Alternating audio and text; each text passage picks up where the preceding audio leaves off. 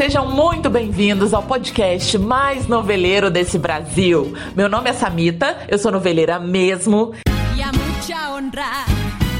E se você gosta de um papo de novela, tá no lugar certo. Chama, Chama quem, quem vem. vem. Opa! Noveleiros queridos, está começando mais um episódio desse podcast. Já pode ficar feliz, gente! E, olha, hoje o nosso programa vai falar de um assunto muito sério e muito importante. Porque, como na sexta passada, dia 20 de novembro, foi o dia da consciência negra, dia de Zumbi dos Palmares. Hoje a gente vai falar sobre isso. Vamos pensar aqui sobre a representatividade negra nas novelas. E para conversar comigo, eu tenho uma convidada muito maravilhosa que já está vindo pela terceira vez aqui, já pode até pedir música no Fantástico.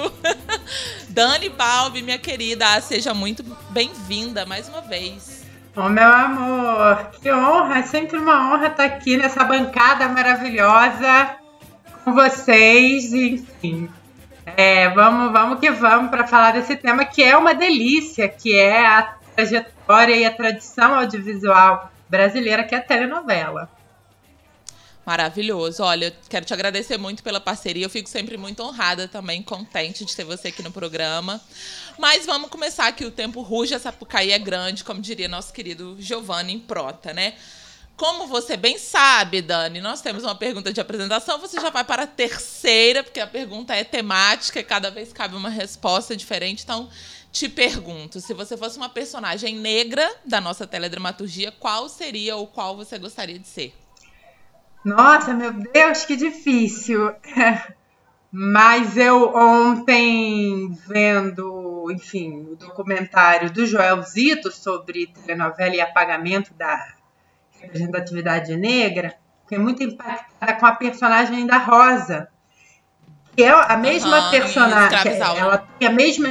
As, a telenovela, as mesmas características do Bernardo Guimarães, que é a, a novela é, escravizaura do século XIX, mas sem mudar nada, né? Quer dizer, 100 anos depois, uhum. a negra continua sendo vilã. Né? E a pois sua é. lascívia, que é colocada como lascívia, quando na verdade a própria personagem é, é alguém que precisa sobreviver a partir dos únicos recursos disponíveis que ela tem, né? Então, Exato. isso de fato me, me chamou muita atenção. Cara, eu tô aqui nesse episódio hoje, mais de ouvinte que qualquer coisa. Não tenho aí um lugar de fala nesse debate, mas vou só retomar uma fala antiga da minha mãe aqui, que ela falava para mim, eu lembro muito disso quando era criança, que se a gente tivesse no tempo da escravidão, eu estaria fatalmente no tronco. Porque ela né, era negra, minha família tem essa, essa negritude aí, embora muitas vezes nem reconhecida, enfim, mas isso é outro, são outros 500. E aí eu fiquei pensando, né, é, quantas vezes, quant, poucas vezes que eu me identifiquei que eu é, quis ser uma personagem negra, e isso muito em razão desse lugar que é dado ao negro na novela, que é que não é um, um, lugar de protagonismo. Só recentemente a gente teve isso. Por isso que eu fiquei, que a minha resposta seria a Isabel de lado a lado, que é um personagem da Camila, que é uma negra de pele clara, né? Camila amealhou vários papéis aí na, na teledramaturgia. Eu acredito até por ela ser uma negra de pele clara de traços finos, tem uma, uma mestiçagem ali. Mas Isabel era muito especial. A gente vai falar mais de lado a lado, eu acho um grande acerto lado a lado, assim, nessa questão da negritude. Mas a Isabel era uma uma menina que, que já tinha nascido livre, né? Que o pai dela tinha sido ainda escravizado, mas ela já tinha nascido livre. Ela trabalhava na casa de uma, uma senhora francesa e ela tinha uma relação com a dança. Então, uma personagem que tem uma virada, ela sofre, depois vai para a França e volta dançarina. Então, me identificava muito. E ela também tinha uma coisa de rebater, né? Ela não baixava a cabeça, ela era muito altiva, muito maravilhosa. E outra coisa que eu quero saber, amiga, é para começar a puxar aqui pela memória, qual foi a primeira novela em que de fato você se sentiu representada nesse sentido da negritude, né? Porque temos várias interseções aqui na sua, na sua figura, digamos assim. Poderia te perguntar quando você se viu representada como mulher, como trans, enfim. Mas é, como, no sentido da negritude. Teve alguma vez, você tem essa lembrança? Porque tem um apagamento aí também, né? Durante muitos anos a gente ficou tendo só empregadas, escravizadas, outros tipos de. não tinham protagonismo. Eu lembro que a personagem da Helena, feita pela Thais Araújo, foi uma personagem muito impactante para mim. É. Eu senti pela primeira vez a ideia de representatividade. Muito no sentido da mulher que eu sempre quis ser, uma mulher independente, uma mulher com posições fortes e reconhecida pelo que ela tem de qualidades dentro da sua área de atuação. Mas ontem, nos últimos. Desde quando a gente decidiu que a gente ia se encontrar mais uhum. uma vez, e aí eu revisitei alguns arquivos sobre telenovela, eu me peguei pensando eu faria uma pergunta para Thaís. Ela, nos últimos anos, ela tem dito, ela tem afirmado que foi um grande erro aquela personagem. E aí ela, enfim, levanta muitas questões, mas eu nunca a vi, talvez pode ser mesmo eu não tendo acesso ao material, mas eu nunca vi nada em que ela esgota a matéria. É, aí eu, eu, eu, eu queria. Eu, esse momento de representatividade, de fato de ser uma mulher negra se construindo enquanto alguém importante através dos seus esforços, do seu destaque na carreira, me coloca sempre a pensar sobre o porquê que essa mulher, há 10 anos atrás, pouco mais de 10 anos atrás, essa grande Helena, né, que é uma personagem canônica da teledramaturgia brasileira, feita pela primeira vez por uma mulher negra, não deu certo. É complicado. Eu, eu tenho. Eu, depois que, que eu comecei a estudar para esse programa também e que eu vi esse documentário que você citou, que é maravilhoso, recomendo muito, gente, se chama A Negação do Brasil. Quem tiver oportunidade, está no YouTube, assistam. Eu assisti, fiquei assim, meu Deus, não sei, não sei de mais nada, porque são várias fichas que vão caindo, né? Que você, é, quem, quem é branco, geralmente não, não presta muita atenção. Mas depois eu assisti, eu comecei, eu entendi por que que aquela cena icônica, quem assistiu essa novela Viver a Vida vai lembrar em que a Helena pede desculpas para a personagem da Lília Cabral, né, por causa do acidente ali da Luciana, que é a personagem da Aline Moraes, ela se ajoelha para pedir desculpa. Aquilo sempre me incomodou muito.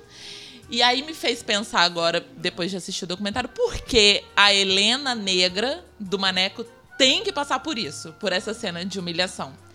Né, eu acho que faltou. Eu amo Maneco, vou sempre amar, mas eu acho que faltou passar pela cabeça dele se ele deveria chegar nesse ponto, se ele deveria colocar a Helena ajoelhada ali, uma coisa imagética que incomoda imageticamente. Eu não gosto de ver ninguém passando por humilhação.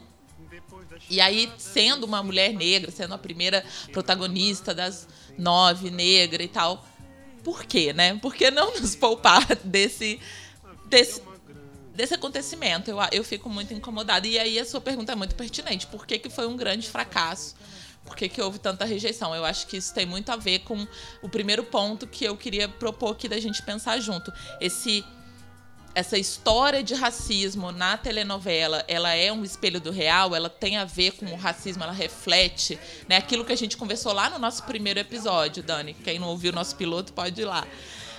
É, aquilo que está refletido na telinha é um, um, uma reverbera, reverberação dessa sociedade ainda racista e a gente vai evoluindo à medida que vai evoluindo como sociedade, isso vai se refletindo na telenovela. Como que você vê isso, amiga? Não, com certeza. A, a, teledramaturgia, a, a teledramaturgia é talvez o maior espelho a, das projeções e da forma como a sociedade brasileira espera passar pela experiência da catarse. Muito bem sucedida, muito refinada, muito complexa para ser esgotada, né? Enfim, por isso uhum. que eu sempre digo que a sua iniciativa é uma das talvez mais importantes do ponto de vista dos estúdios é, no, campo do audiovisual brasileiro, da tradição audiovisual brasileira. E Ui. curioso a gente pensar, por exemplo, que a Zezé Mota, nesse documentário, quando ela vai tratar de corpo a corpo, ela fez par romântico com o Marco Paulo, né? E, Sim. e ela. As cartas, o feedback, né? Quer dizer, todos os, os, os, os atores negros que foram entrevistados para o documentário do Joel Zito, eles declaram que ao longo da década de 60, 70 e 80 mesmo, o feedback da audiência para a emissora, para as emissoras, era muito negativo, né? Em relação, principalmente a relacionamentos raciais, né? Posicionamento de destaque de personagens negras. É, então, é, é, e aí houve nesse processo uma talvez na própria a, a Zezé Mota relata que na próxima vítima em que ela sentiu uma virada mais significativa no, que se refere à resposta do público, né? endossando é. aquela família nuclear afrocentrada, de né? classe média, classe alta, média, né? tinha ali uma situação financeira estabilizada. Exatamente. Mas era uma, uma família que ele também problematiza, né, no doc. Ele, cara, se a gente parar para pensar, era uma família que estava de certa forma, é, como é que eu vou falar, a salvo de um de um racismo, de sofrer racismo, de passar por situações de racismo, coisa que eu não acho que aconteça na vida real mesmo, né? A gente teve aquele caso da, a gente já teve vários casos de escolas que acontecem, escolas super caras e tal, que acontece casos de racismo. E a novela erra, eu acho que a próxima vítima erra na questão de tentar insinuar ali um racismo reverso, que, hum, né, gente, se você que está me ouvindo acha que isso existe, tá aqui a notícia para você. racismo reverso não existe, né? Colocam ali o namorado da menina, o, o da, da, personagem da Camila Pitanga, entrando, tentando entrar para a família e, e os outros criticando. Eu acho que cara, ainda não é, a gente tava, a próxima vítima é 95, se não me engano, a gente tava ainda é, dando os primeiros passos, mas ainda não estava bem longe. Eu acho que a gente ainda está bem longe, mas alguns outros avanços já foram conquistados. E aí queria falar, amiga, que né, a gente pensar aqui junto. No, lá nesse início, nessas três décadas que você acabou de falar, o negro ele entrava na TV e na novela em alguns perfis estereótipos ali específicos, né? Aí vamos lembrar de Direito de Nascer, que é uma, né, um primeiro marco da teledramaturgia. Tem a personagem da Mamãe Dolores. Quem fazia Mamãe Dolores era Isaura Bruno. E aí ela virou um, um, ídolo nacional, porque é aquele papel da mami, da mãe preta, que é muito familiar para quem, né, quem é da nossa geração, da minha, que Dani é mais nova, que ainda tinha muito ama de leite, a, a babá que, que cuidava, que amamentava, que exercia ali uma certa maternidade, porque a mulher branca nessa época já estava ali pleiteando seu lugar no mercado de trabalho, já estava com outras pautas, né, outras demandas. E aí sobrava a Mãe Preta. A Mãe Preta da Isaura Bruno faz uma grande, um grande sucesso, a Mãe Dolores, vira um ídolo nacional, sai em, em é, turnê pelo Brasil, reencenando as cenas. E essa mulher vai ter um. Essa atriz vai ter um desfecho, gente, que ela é, sabe, é, morre na Santa Casa como indigente. Ela, ela vai de um ídolo nacional a indigente em um espaço de poucos anos, sabe? Eu fico assim pensando, meu Deus, como assim?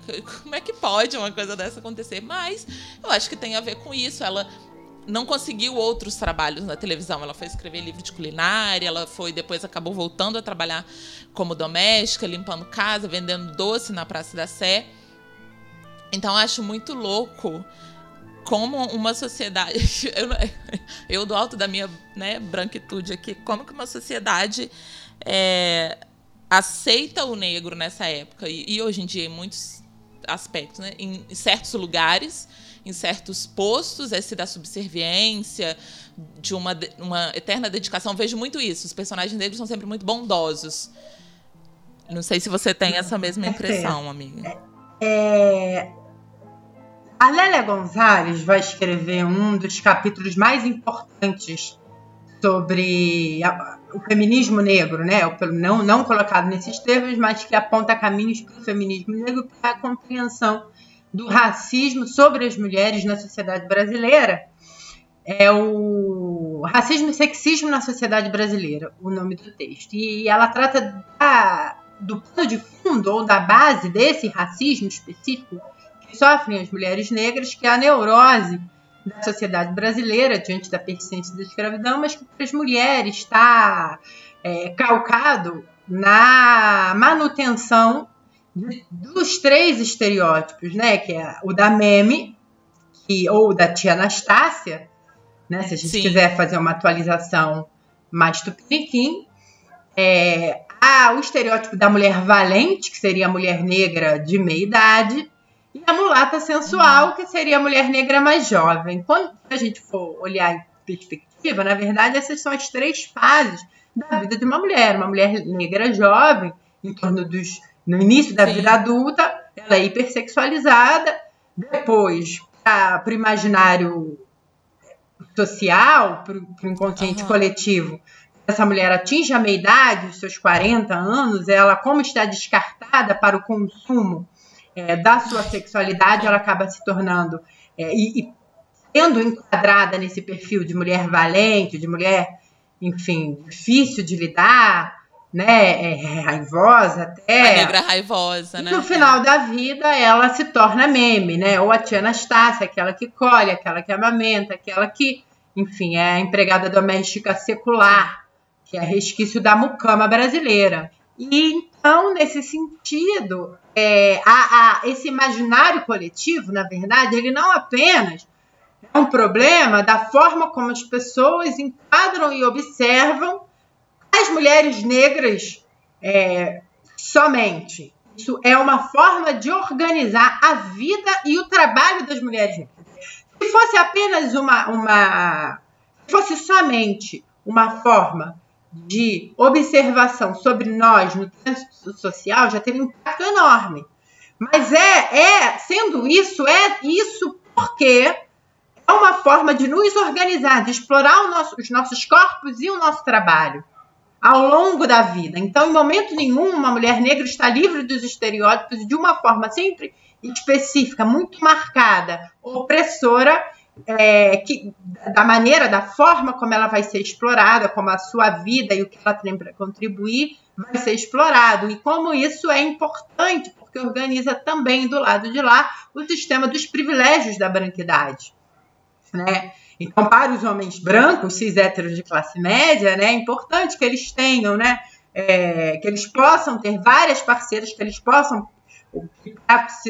para expressão, maturação da sexualidade tóxica, não tem outro termo, masculina, mulheres negras, né, mulheres não brancas, sirvam de experiências que possam descartar quando jovens, mulheres é, negras de meia idade, né, sejam lidas socialmente como de difícil trato, porque estão alijadas do mercado de trabalho formal e, e que acabam, enfim, ocupando os piores postos no mercado de trabalho por conta dessa estigmatização, e que eles mantenham as suas amas de leite né, sempre reatualizadas para si, para os seus filhos e para as suas esposas e para a família tradicional brasileira. Isso. E do lado de lá masculino, é, a gente tem os, os estereótipos do do capitão do mato, que depois passa a ser jagunço, que depois passa a ser o segurança, o guarda-costas, né? Estamos aí com o Tony Tornado, um desafio para os nossos ouvintes. Qual foi o momento que o Tony Tornado não foi um segurança, não foi um, desde ele fez o Capitão do Mato lá na década de 60, 70, se não me engano foi em Sim a Moça. E ele vem repetindo isso, garçom, mordomo, aquele serviçal ali, né? E temos também o clássico, que é o bandido, o traficante, o chefe do morro, tudo isso que está envolvido ali com a marginalidade, enfim. Ou aquele também, junto com a Mami, o, o preto sábio, né? Aquele que vai dar o conselho, que é quase uma figura ali do preto velho da Umbanda, que, enfim, é quase aquela imagem do preto velho ali da Umbanda. Mas, enfim, isso é, eu vejo como uma coisa que, se, que perdurou durante muito tempo, durante algumas décadas na telenovela.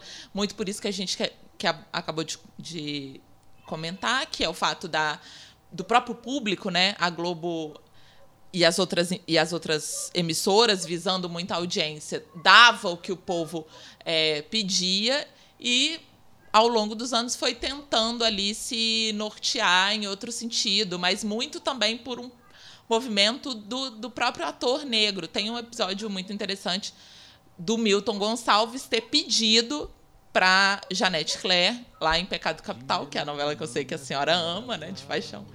O Milton pediu para Janete, eu quero fazer um personagem de terno e gravata. Né? E aí se você pensar, cara, o quanto o quanto demorou para isso acontecer, e Janete fez, ele foi um psiquiatra, era uma, foi uma coisa que espantou muito a audiência, porque era um, um, negro de terno e gravata falando corretamente, tendo uma erudição na fala, um título de doutor, estudado na Europa. Porém, mesmo assim, a insinuação de romance, aquilo que você falou, amiga, o, o, o, a, o relacionamento interracial não é aceito.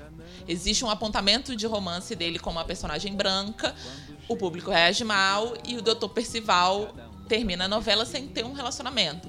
Ou seja, durante muito tempo foi relegado ao, aos personagens e atores negros um lugar dentro da dramaturgia que não que raramente tinha família, que tinha que, ele basicamente estava ali servindo de escada e servindo literalmente é, os brancos em cena.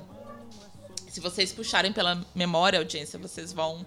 Inclusive, a gente, eu quero fazer, eu vou fazer um quiz no, no Noveleira mesmo, no Instagram, que é um desafio para a gente começar a lembrar das novelas pelos personagens negros. Eu quero ver se vocês vão conseguir. Queria lembrar que A Cabana do Pai Tomás, que é uma novela talvez, na minha concepção, a novela mais errada que a gente já teve na televisão, que é A Cabana do Pai Tomás, que é de 70. A dona Ruth de Souza, maravilhosa, era protagonista dessa novela junto com o pai Tomás, que, pasmem, era feito por Sérgio Cardoso, um ator branco que fazia uma blackface. Bom, eu vou deixar você falar o que, que, o que, que você consegue é, analisar a respeito disso, amiga. Porque eu acho assim, cara, é, muito, é só muito errado na minha cabeça. Tipo, não, eu não tenho nem. Eu não consigo nem mais é, elaborar. Ah, ah, o fenômeno da blackface, ele é um fenômeno muito comum até a década de 80, até hoje, né? A gente vê casos de blackface, mas naquela época, né? Não, não para espanto, enfim, da forma como as coisas iam, é, as, as telenovelas elas eram oferecidas diretamente pelos departamentos de criação das, das ah, dos anunciantes, que eram produtos, é. né? E, e, um dos anunciantes é, um dos maiores anunciantes, que era um grupo que até hoje está no mercado de artigos de higiene pessoal, é, decidiu que, é, é, na verdade, o Milton seria escalado, Milton Gonçalves seria escalado para o pai, pai Tomás, mas no meio da negociação, é, esta, este departamento de criação da Colgate Palmolive, eu vou falar mesmo. Pode falar mesmo, porque a Colgate não está patrocinando esse programa. da Colgate Palmolive, desse tipo seria o Sérgio Cardoso com a, a, a Ruth de Souza. A Ruth. Né? E, enfim, criou-se. E aí houve também toda uma, uma tentativa de. Houve, né, por parte do movimento negro, um, um, um levante, uma reação uma tentativa Muito de. Muito guiado pelo Plínio Marcos também, né? que Plínio. se revoltou. Fica aí o, o nosso a nossa reconhecimento pelo Plínio ter levantado essa bandeira. Plínio Marcos sempre à vanguarda, e dessa vez não foi diferente. Né? E houve, enfim, um, um escândalo, né? Quer dizer, agora tem uma questão, eu acho, que principalmente em vários, em vários momentos, é, a telenovela e os grandes produtos de ficção, né, mas a telenovela como é, talvez um dos maiores da, da tradição brasileira, é, de se colocar é, na vanguarda de processos de reflexão crítica e discussão. É, uhum. O problema da telenovela é que em, muitas vezes ela é capturada pela própria audiência, porque ela existe, é. ela é custosa e ela existe pela audiência. Às vezes ela sai pela tangente. É... E quando saiu, por é, força né, de núcleo de realizadores, de movimento social, de movimento negro, quando ela uhum. foi contra é, a maré muitas vezes ela entregou resultados revolucionários, né? E, é verdade, é verdade. Aí acho que a reflexão é a seguinte, né? Quer dizer, num produto tão marcado pelos ditames da audiência, pela recepção, da crítica da, e da crítica do telespectador, é, qual é o papel de bancar determinadas discussões? Qual é a responsabilidade que os realizadores de telenovela têm nesse sentido? Diante das limitações do meio? É, eu acredito que é enorme, porque é um, é um produto claro, que chega sim. em muitos lares uma espectração imediata, passiva, né? e ainda muito impactante do ponto de vista é, das diretrizes de comportamento, de pensamento, de organização da vida, de sentido de democracia. Sim. E eu acho que nem só o papel, isso que você está falando, acho que muito importante e determinante as, a televisão tem sim que levar esse debate que é, trazer essas discussões, mas além disso, precisa exercer o papel de não reafirmar aquilo de atraso né, social e, de ser de ser de fato antirracista. A gente não pode. Uma, uma cena polêmica, não sei se você vai lembrar, porque a senhora devia ser muito novinha, uma cena polêmica é uma briga, uma discussão em Pátria Minha, é, que o personagem do Raul, que era o Tarcísio Meira, ele ele, ele briga com o seu o jardineiro, que é o Kennedy, que é feito pelo. Meu Deus, eu sempre esqueço o nome do menino. Olha que horror o apagamento dos atores até na nossa memória, porque é tão. Né, aquilo que a dona Ruth falou. Na Cabana do Pai Tomás, o nome dela, que era protagonista, foi sendo passado para trás na abertura. Gente, isso é um absurdo, porque as atrizes brancas não queriam que o nome delas viesse depois. E ele toma um esporro, esse jardineiro do patrão, que chega a chamar ele de negro safado, acusa ele de roubo. Uma cena horrorosa. É, e, o, e o personagem não tem reação, ele abaixa a cabeça, ele fica né, ali numa postura totalmente sem nenhum brio, sem é, trazer a sua. sem reagir. E nessa época, é, se não me engano, Pátria Minha é da década de 90. Gente, eu vou falar já já que o ano para vocês é muita informação, não cabe tudo na minha cabeça. Aí os, o movimento negro teve que se manifestar, né? Porque, gente, não há condição de você ver. Eu, reassistindo a cena também, fiquei ali. É, 1994, Pátria Minha, no horário das novela das oito. O, os movimentos de São Paulo, que luta pelos direitos do, do negro, considerou a cena que a cena, em vez de conscientizar, que foi o que o Gilberto Braga achou é, que seria feito com esse discurso, com esse, com esse texto que ele escreveu, né, com essa cena que ele escreveu, ele queria fazer ali o, poli o politicamente correto, uma denúncia, mas ficou uma coisa de que estava é, é, ressaltando né, o preconceito. Como é que você vê esse limite, amiga? Assim, eu sei que você também é roteirista. Onde que entra o, não, eu estou fazendo isso aqui para mostrar o que está errado e o pensamento de não, eu não vou fazer isso aqui porque não cabe. A questão, eu acho que foi a, a carta do movimento negro na época, é muito menos em função da reprodução do racismo na forma patriarcal senhorial branca masculina e aí muito corretamente representada e muito descaradamente representada pelo Tarcísio Meira Ok. Mas o problema não era esse. O problema era justamente a passividade do personagem Kennedy diante daquela situação. É, sem qualquer tipo de humanidade. Exemplo, e aí, qual é, qual é o ponto? Onde os criadores não brancos, e acredito que o Gilberto Braga tenha tido de fato uma intenção antirracista, mas onde eles estão habilitados para falar de alguma coisa que não os toca diretamente.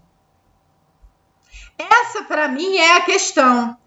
Não, não, não porque eles não estejam habilitados exatamente por, é, é, enfim, não serem negros, mas porque, não sendo negros, eles não passam é, pela experiência subjetiva do racismo. E, e, e, a questão é a seguinte: também, além disso, né? Colocar personagens negros com uma humanidade maior, com contradições. Se a cena fosse, se talvez, eu acredito, né? E aí, enquanto roteirista mesmo, enquanto é, criadora, se o foco, se o personagem tivesse antes uma trajetória menos rasa, mais redonda, aquela cena seria não seria daquela forma. Porque, porque a, a, própria posição da câmera, com um, um, roteirista, com um criador eficiente e atento, se ele tivesse que colocar naquela situação de humilhação um, um, um personagem que já vinha por uma série de recortes mostrando mais complexidade, o posicionamento da filmagem e, obviamente, a seleção do diálogo seria outra, porque aquela cena não caberia. Aquele Sim. diálogo tem aquela reação. Então, a questão, eu acho que é adensar e complexificar humanamente, subjetivamente e também objetivamente as personagens negras nas suas camadas, para que situações como essa não, não ocorram. E, e, e aí a gente tem outros marcos, de fato, na, na criação de conteúdo com personagens negros. É, coisas que talvez é, criadoras e criadores negros possam fazer com mais propriedade. Sim, de fato. Também acho, acho que é um caminho essa trazer essa diversidade para quem está escrevendo novela, o que ainda não acontece, né? Infelizmente, a gente não tem é, autores, pelo menos agora eu não estou lembrando nenhum. Se você conhece um autor de novela negro, manda aqui para mim no noveleira.gmail.com. Porque aí acaba sendo contada uma história única, né? A gente tem um lado da história sendo contada com todos os avanços, enfim. Mas é isso que, que você acabou de falar, Dani, certíssima. Achei perfeita a sua reflexão. Que se, se, se, for contado do outro lado por outra pessoa, por um roteirista que tenha é, na sua história vivências, ele vai contar, obviamente, é, de outra maneira. Agora, é uma questão: o personagem negro eu tenho essa percepção de que ele é sempre mais criticado na telenovela quando ele está numa situação de poder. E aí eu, eu vou lembrar de alguns casos. A gente já falou da Helena da Thais Araújo, tem o, o Lázaro Ramos, a gente até falou no episódio de, de Galães, em Insensato Coração, né? Que ele faz um, um, um personagem idêntico ao Dono do Mundo, ao Antônio Fagundes em Dono do Mundo, e é e mega criticado, rejeitado como galã. Você acha que há um incômodo, amiga, da, da branquidade, da, do público branco em ver, em reconhecer o negro nesse lugar de, de sucesso e de poder? E por isso não se investe tanto, ou quando se investe, existe essa crítica? Com toda certeza. Eu percebo que essa é, é esse é o grande, um dos grandes traumas do nosso momento, né? É, quanto mais pessoas negras ocupam posição de destaque prestígio, e aí falando especificamente é, do conteúdo audiovisual e da telenovela, quanto mais pessoas negras é, ocupam o centro da trama, da intriga, com mais camadas, com mais complexidades, enfim, com mais relações dentro da trama, mais os privilégios da branquitude, da branquidade, né, quer dizer, a promessa de pelo menos ser alguém esteticamente pode representar, mesmo que não represente, acaba sendo colocado em xeque e isso incomoda bastante. É, e aí personagens negras, personagens negros e atores e atrizes negras estão mais cobrados, ou estão mais é, no centro da, da crítica, né, com os holofotes sobre si. É verdade. Agora vamos falar, então, um pouco do que a gente pode é, destacar aqui como alguns acertos, né? Eu comecei falando de lado a lado, que é uma novela de 2012. Quem, quem é ouvinte assíduo desse programa sabe da minha devoção. Uma novela, gente, que ganhou um Emmy é, concorrendo com Avenida Brasil e Cheias de Charme. Então, assim, não é pouca coisa. Lado a lado trata de um período histórico ali. É, da virada do século do século XIX para o século XX, isso. Eu sou aquela que fugia da aula de história, gente, perdão. E Então mostra toda essa, essa efervescência da, da, do negro como sociedade, porque ele vai formando ali é, as suas comunidades, né? Mostra o Bota Abaixo, mostra ele subindo para o Morro da Providência, que foi o primeiro morro é, do Rio de Janeiro, no sentido de, de comunidade favela, né? Digamos assim. E tem Camila Pitanga e Lázaro Ramos como um casal protagonista. O outro casal protagonista é Marjorie, rainha também, com Tiago Fragoso. Então mostra a vida dessas duas moças. São duas. É como se fosse dois lados, duas vertentes do movimento feminista, né? Mostra as dificuldades que passa a mulher negra na personagem da Camila e as dificuldades que passa a mulher branca nessa época, que é o personagem da Marjorie, que quer trabalhar em vez de se dedicar ao casamento. Então, é muito ilustrativo nesse sentido. Você destaca, amiga, algum dos produtos de audiovisual, alguma, algum conteúdo que você tenha para para a gente falar bem aqui, para a gente poder elogiar um pouco também? É, eu, eu vi muito pouco essa última novela Amor de Mãe. É, me, me, e aí o que eu acompanhei da recepção da crítica foi que nos últimos capítulos ela foi se encaminhando para mais do mesmo. A personagem da Ellen, se eu não me engano, era, esse, era essa, né? A, a personagem negra de grande destaque. A gente tinha duas, né? Na verdade, se, se considerar a Regina Casé negra, a gente tem três, pelo menos. Tem a Vitória, que era da Thais Araújo, é uma advogada super bem remunerada, rica mesmo, assim, que depois, durante o desenrolar da trama, ela acaba por é, perdendo tudo, ficando, entre aspas, pobre, porque ela não quer compactuar ali com o, o vilão da novela, que era o contratante dela. E temos a personagem da Ellen, que é a professora, né? Que chama Camila. Que ocupa a escola com os alunos, que tem essa. que fez um discurso muito bonito, até que virou, viralizou, falando sobre o quanto é cansativo né, a luta da mulher negra. É, é, é eu vi, então, eu vi o discurso, eu vi os, os frames que viraram memes, vi, enfim, Sim. trechos da novela. E aí eu gostaria, então, de destacar essa novela por conta do enfrentamento que faz num período é, de recrudescimento do racismo, é, do machismo, da LGBTfobia, do classismo. Acho que é uma novela muito importante quando coloca questões como o feminismo negro é. no centro é, do debate. Eu acho que essa novela, Sim. mesmo não acompanhando, eu, eu tudo que eu vi dela me deixou com o coração muito aquecido e muito esperançoso. É, eu acho que Amor de Mãe nossa, ela é assim um, um, o estágio atual, né? Ela, ela propõe debates que estão muito aí na, na internet, no Twitter, estão muito em pauta, assim. Eu acho que é um grande acerto da, da Manu Dias e espero que, apesar de tudo, de, dessa reformulação, que a novela tenha um final legal, porque estava indo muito bem. Eu, eu, espero que eles não tenham só condensado tudo para fazer um, um trem é, para fechar. Mas eu tenho que destacar também é, Bom Sucesso. Bom Sucesso, gente, para quem não assistiu, tá, deve estar tá no Globoplay. É uma novela maravilhosa do Paulo Raum e a Rosane Svartman.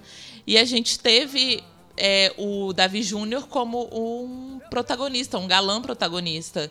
Né? O Davi, a trajetória dele na, na TV começa ele como um um escravizado, se não me engano, em Liberdade Liberdade, era um personagem hipersexualizado, e isso tem muito, né, amiga, essa coisa da do homem viril, sempre disposto sexualmente e tal, assim como as mulheres também são hipersexualizadas. E, e depois ele foi trilhando um outro caminho. Ele, em Pega Pega, fez um, um cara que foi adotado e, e viveu na Europa e fala francês e se deparava com essas questões também de ser. É, de ser de tomar dura da polícia, de passar por coisas que normalmente os negros no Brasil passam, que ele, por ter é, sido criado na Europa, tinha tido outras vivências em relação a isso. E aí ele, em Bom Sucesso, ele faz um personagem que é o par romântico da Grazi Massafera, no início, né, o pai dos filhos dela faz um triângulo amoroso ali com o Rômulo Estrela. Então acho muito positivo nesse sentido, porque diferentemente do que aconteceu com o o Lázaro, lá em Sensato Coração 2011, o Davi Júnior foi muito bem aceito, foi muito elogiado e tinha uma grande torcida. Agora eu queria te perguntar, queria que você falasse um pouco antes da gente se encaminhar aí para o final, um, um, traçar um paralelo, né? A gente muito se fala em representatividade e aí negra nas novelas e aí é, outros falam em equidade no sentido de representar igualmente e a gente tem o protagonismo. O, o que, que você acha que tem que ser buscado hoje na telenovela? É a representatividade? Ou a gente já passou dessa fase, vamos para a equidade? Ou é de fato o protagonismo? Eu acho, eu, eu acho que é o protagonismo. Por quê? Num país em que você tem mais da metade da população negra, né, pretos e pardos, é, você precisa fazer com que essa população esteja, que o Brasil de fato possa se ver na telenovela. Porque qual é a justificativa para que você tenha é, a maior parte da telenovela branca? É, ah, mas é, por anos a gente construiu esse sistema e é difícil, por diversas razões, modificá-lo agora. Mas em algum momento você precisa modificá-lo, porque ele continua sendo Sim. invertido é, é, é, um sistema de construção, de, de projeção, de, de expectação é invertido. Então, nesse sentido, é importante que a gente comece a mudar. Mudar para que a gente tenha é, personagens protagonistas com dramas negros, né? E quais são os dramas negros? Num país, obviamente, racista, né? Estruturado pelo racismo, são dramas que interseccionam classe, interseccionam gênero de outra forma, mas que também, num país que fez mudanças, que caminhou até pouco tempo, mudanças significativas, é também um país, é também uma sociedade em que negras e negros são seres humanos e que são, portanto, complexos. A dificuldade é, é, de fazer entender é justamente quando a gente diz que uma novela com protagonistas negros, um, um conteúdo com protagonismo negro, deve ser um conteúdo exotificante, marginalizante, ou que trate especificamente enfim, de questões sociais, quando não. Né? Quando o que mais importa é a, a relação entre é, o trânsito objetivo das personagens e a sua subjetividade em camadas aparecendo né, na, no, no trâmite da trama, da intriga. Ponto qual é a resistência? Quer dizer, a segunda resistência é porque a produção, a ponta produtora, quem produz, não consegue entender, às vezes por má fé, às vezes por incapacidade, que pessoas negras são complexas. É muito incrível. A gente vê que su a gente tem hoje em dia, né, de protagonistas negros na televisão. A gente tem a Thaís, que é a protagonista por excelência, desde Chica da Silva, a gente não tinha falado ainda, mas Chica marca uma, um, uma, um começo desse protagonismo negro, da gente ter uma, uma personagem que dá título à novela, né? A gente tem Thaís, tem Lázaro. É... Mas assim, cadê esses. esses... A cada novela surgem protagonistas brancos diferentes e os personagens negros que surgem como negros que surgem como protagonistas é no subúrbia é no nisso que você falou nesse contexto então precisa ter essa esse caminho do protagonismo natural, como acontece com a branquitude, acontecer também com os negros. Bom, falamos aqui dos caminhos para avançar, eu acho que ficou claro, né? São os, temos que trazer dramaturgos e roteiristas para criarem histórias que são diferentes, né, amiga? Diretores, Você é um fotógrafos. Eu acho que é de, Cenógrafos. Fotografia, né? Quando a gente fala de, de negritude, importa muito técnicos de fotografia experientes, técnicos de design, maquiagem, maquiagem né? né? Quer dizer, a gente precisa ocupar a produção. A gente precisa ocupar e dar espaço. Quem, se você é branco, tá ouvindo, o seu papel é de dar espaço também, né? Trazer essa, essa, galera. Gente, é isso. Eu estou é, muito feliz que a gente tenha debatido isso, mesmo sendo curtinho o programa. Dani, agradecer mais uma vez pela sua presença. É, pedir para você deixar aí a sua arroba, pessoal é, que quiser continuar esse debate, falar, conversar. Claro. É, arroba Daniele Balbi no Instagram, Dani Balbi no Facebook. E, gente, obrigada pela audiência. Eu quero agradecer essa equipe que me ajuda muito, Silvestre na pesquisa. É, tinha muito mais coisa que a gente queria falar. Claro, o assunto precisa ser esse assunto, sobretudo, precisa ser sempre falado, sempre debatido, cada vez mais. Então, se você quer, quiser continuar essa conversa, vai lá no Instagram, no Twitter, no arroba noveleira mesmo. Segue a gente, deixa o seu comentário, fala o que você pensa, fala o que, que você acha, por exemplo, da Gabriela, que é uma personagem do Jorge Amado. A gente nem entrou nessa seara, mas assim, era para ser uma personagem negra. Tá aí o debate da Juma também, se vai ser uma personagem negra. Pois é, não, é.